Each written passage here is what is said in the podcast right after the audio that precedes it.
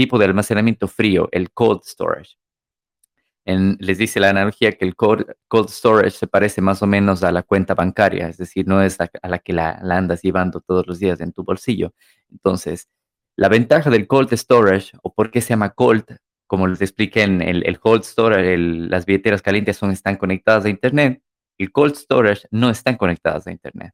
Entonces, son un poco más seguras porque al, estar sin conexión a Internet, eh, se evitan el tema de hackeos, el tema de ransomware y todo eso.